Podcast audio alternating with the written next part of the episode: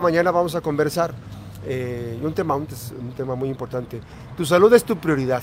Toma el control de tu bienestar eh, manteniéndote informado, informada, haciéndote pruebas de detección oportuna y buscando asesoramiento de expertos cuando sea necesario. Por supuesto, ellos te van a dar y te van a dar la indicación de lo que ocurre. El doctor Oscar Ávila Zamora es médico oncólogo, él es titular de farmaoncología, eh, este espacio que mm, eh, está ubicado en Santa Teresa 667, en la colonia Santa María.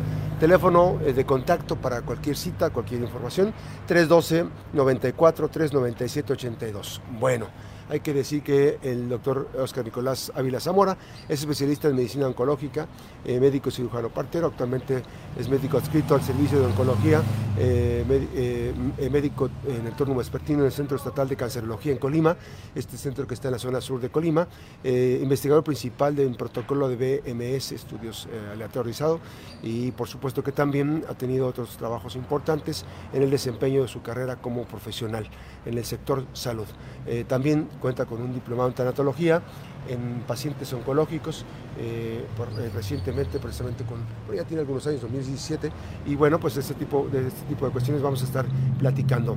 Es máster como oyente a distancia de oncología molecular por parte del Centro de Estudios Biosanitarios de Madrid, España, en el del 2012 al 2014. Y hay que decir que hoy la medicina oncológica ha tenido un avance muy considerable, eh, doctor, y que esto permite una ruta obviamente que siempre tratando los casos de manera anticipada, más que anticipada, de manera oportuna, eh, descubriendo los hallazgos de cáncer de mama, específicamente hoy en, el mes, en este mes rosa, pues obviamente que hay una ruta muy importante de atención. Hemos escuchado aquí muchos casos importantes, testimonios de mujeres que sobrevivieron al cáncer.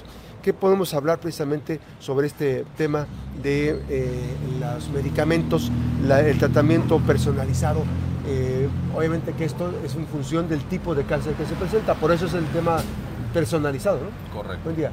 Bueno, primero que nada agradecerte Max la invitación y agradecer el esfuerzo que se ha hecho durante este mes de cubrir este tipo de temas que son, yo pienso que relevantes eh, eh, en, conmemorando, bueno, el, mes de la lucha contra el cáncer de mama es, correcto lo que mencionas. Eh, he seguido tus transmisiones y he visto en todo caso cómo, cómo se han desarrollado estos tres casos que has presentado.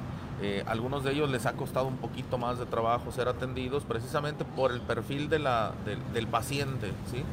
Y el perfil del paciente termina siendo determinante muchas veces en el pronóstico de cada una de ellas.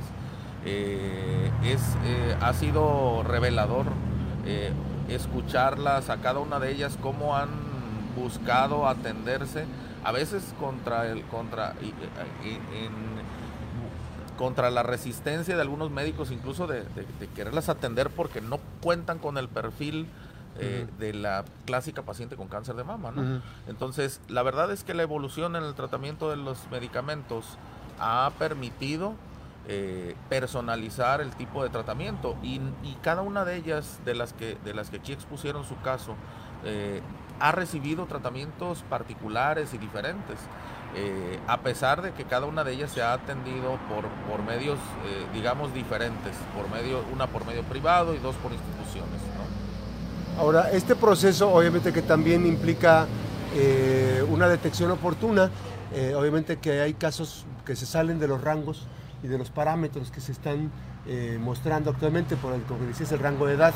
Aquí es, lo que, es una ruta que nos lleva a ustedes a, explorar y a, pues, tener un equipo interdisciplinario que les permite este, pues, estar consultando más tipo de, acciones para la intervención. Sí, correcto.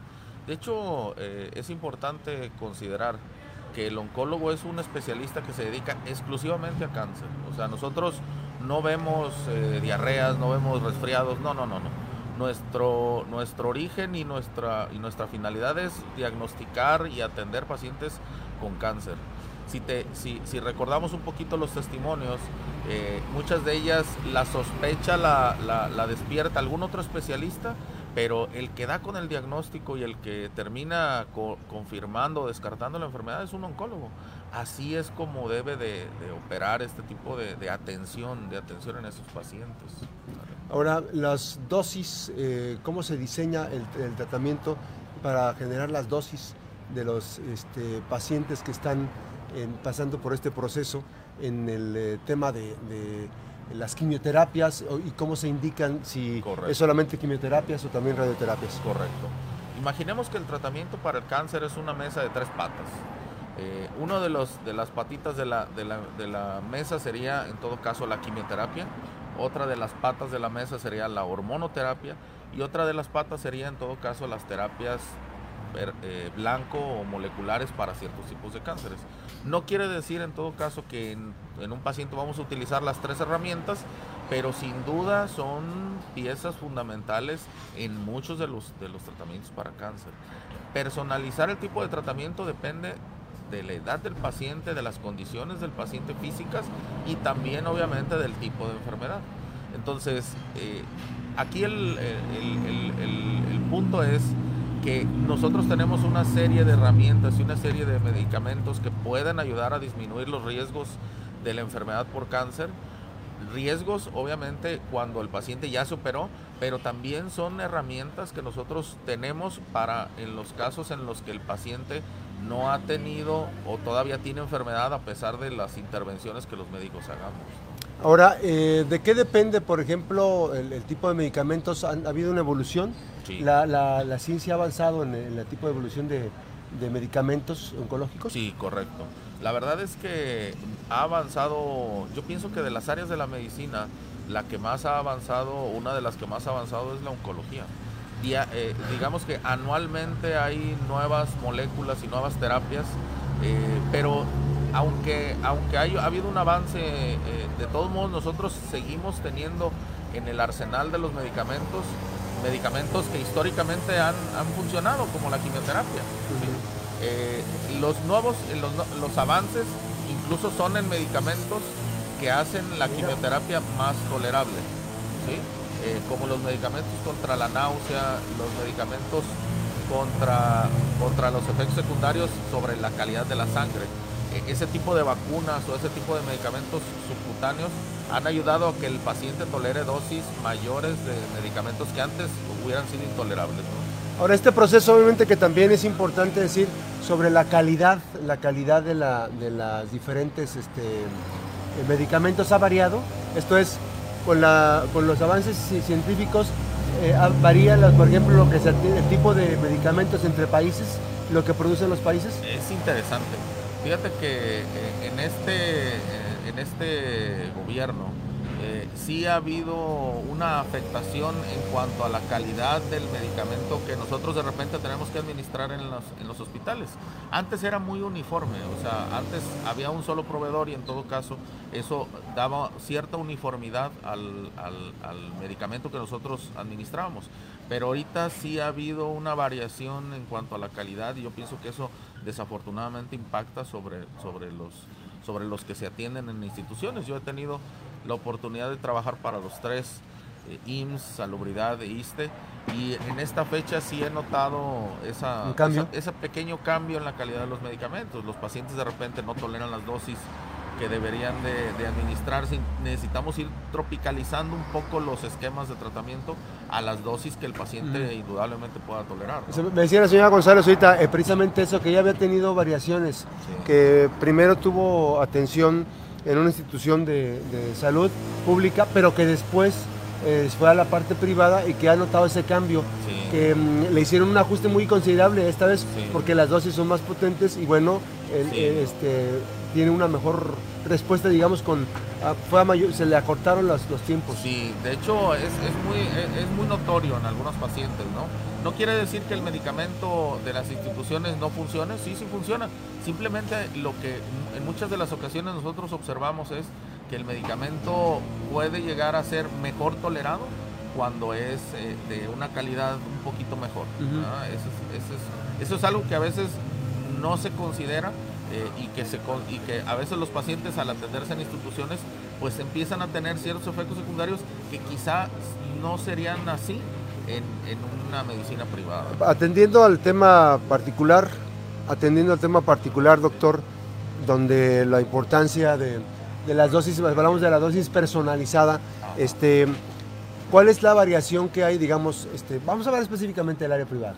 Correcto. Este, eh, antes de todo este esquema de lo que ha ido evolucionando algunos años antes atrás con respecto a los años actuales, ¿han disminuido el nivel de dosis que se, que se administran en las quimioterapias? No, de hecho, de hecho son mayores.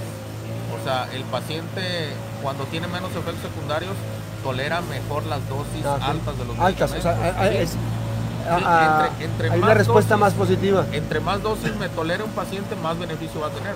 Pero también el, medi- el- el tratamiento no tiene que ser una tortura.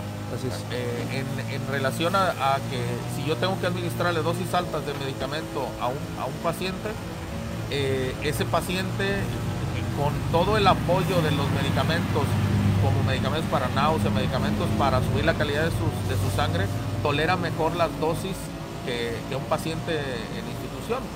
Eh, entonces sí termina el paciente teniendo menos impacto sobre este tipo de terapias en la calidad de vida, ¿no? Ahora, ese es un proceso que también hay que destacar. Hay diversos mecanismos que permiten eh, eh, el manejo de los temas de salud. Vamos a ir una breve pausa en, en la radio. Nos quedamos en redes sociales para hacer el cierre después de esta breve pausa. Estamos platicando esta mañana con el doctor Oscar Ávila, eh, Oscar Nicolás Ávila Zamora, especialista en medicina oncológica. Eh, él está en farmaoncología. Eh, regresamos después de la pausa. Doctor, está eh, en el proceso, en la ruta, eh, hay varios elementos que me llaman mucho la atención, lo que dices tú, eh, y que es muy importante. Eh, el, el tratamiento es integral, no tiene que, por qué el paciente pasar por momentos difíciles, digamos, porque para eso ahí tienen ustedes a un complemento, a, un- a un- a otro especialista, que mm, eh, más que somatizar, atiende las reacciones secundarias y va llevando al acompañamiento para la medicina del dolor también, ¿no? Sí, correcto. Adicional. La verdad es que el, el manejo debe de ser, digamos nosotros, multidisciplinario.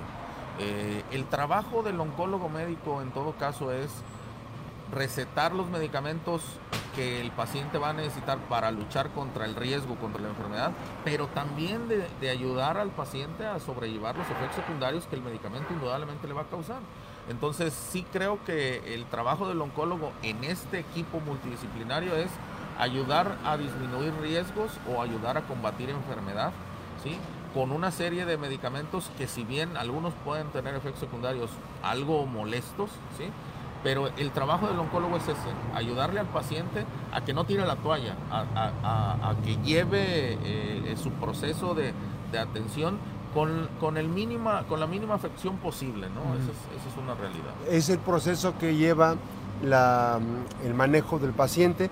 Obviamente que ahora con este proceso también hay acciones eh, secundarias, hay que decirlo, y ahorita lo vamos a compartir en la radio. En farmaoncología hay una, un servicio adicional Correcto. que, mm, bueno, está, la, es- está el los gastos de servicio, ¿cómo se llama? Los servicios eh, médicos Sí, eh, de gastos mayor, el seguro de gastos mayor. Seguro de gastos médicos. Claro. seguro de gastos médicos que eh, tienen algunas empresas, que ofrecen algunas empresas, están el, el tema de un accesorio adicional. Correcto. Este, nos platicaba aquí Nancy Calleros Sí, que eh, ella en el manejo que se le dio a su, eh, a su tratamiento oncológico, Correcto. este, pues obviamente que no se le cayó el pelo. Y, sí. y nos explicabas este equipo. Sí, sí, nos, si, si recordamos los- las, las- las personas, las personas que tú tuviste en, tu- en tus entrevistas, dos de ellas se atendieron en instituciones.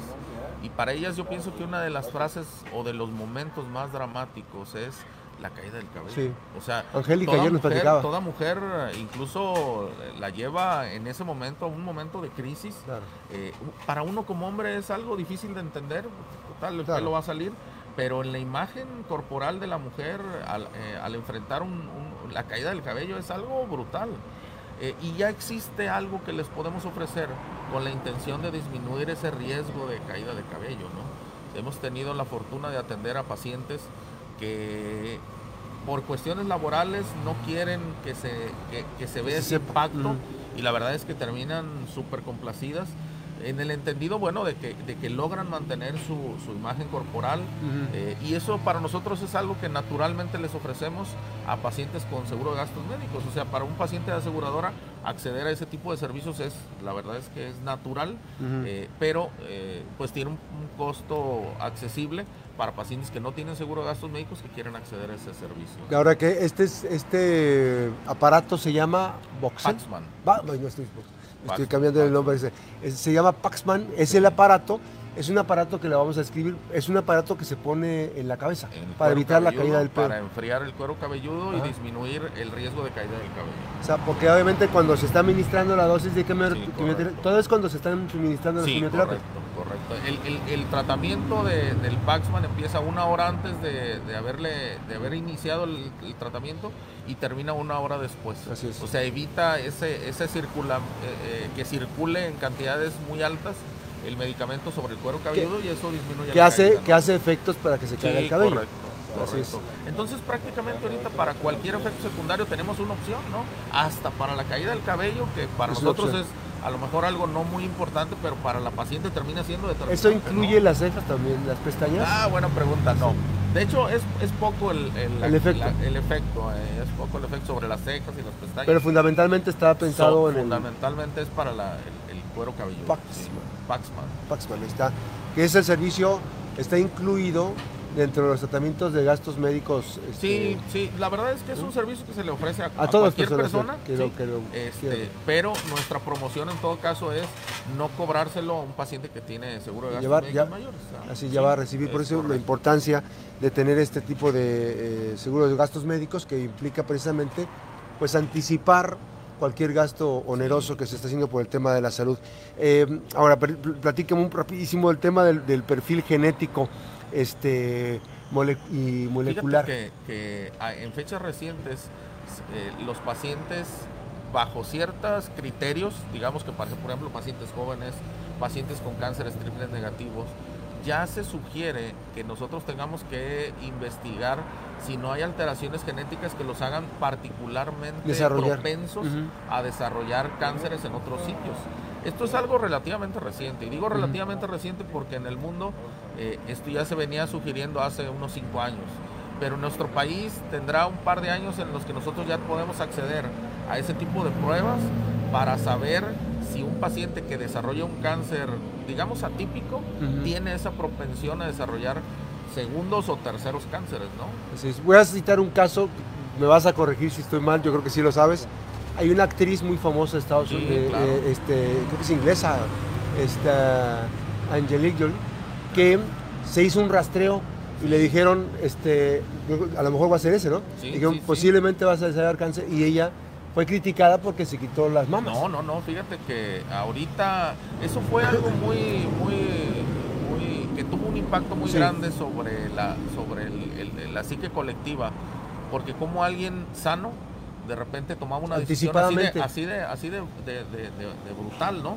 Pero la verdad es que ahorita ya se empieza a poner en una balanza para los cirujanos oncólogos, que son en todo caso los que toman las decisiones de a quién operar, qué quitar, cuánto quitar eh, sí, sí, sí puso en, la perspectiva de qué tanto necesitamos ayudarles a esos pacientes a disminuir riesgos.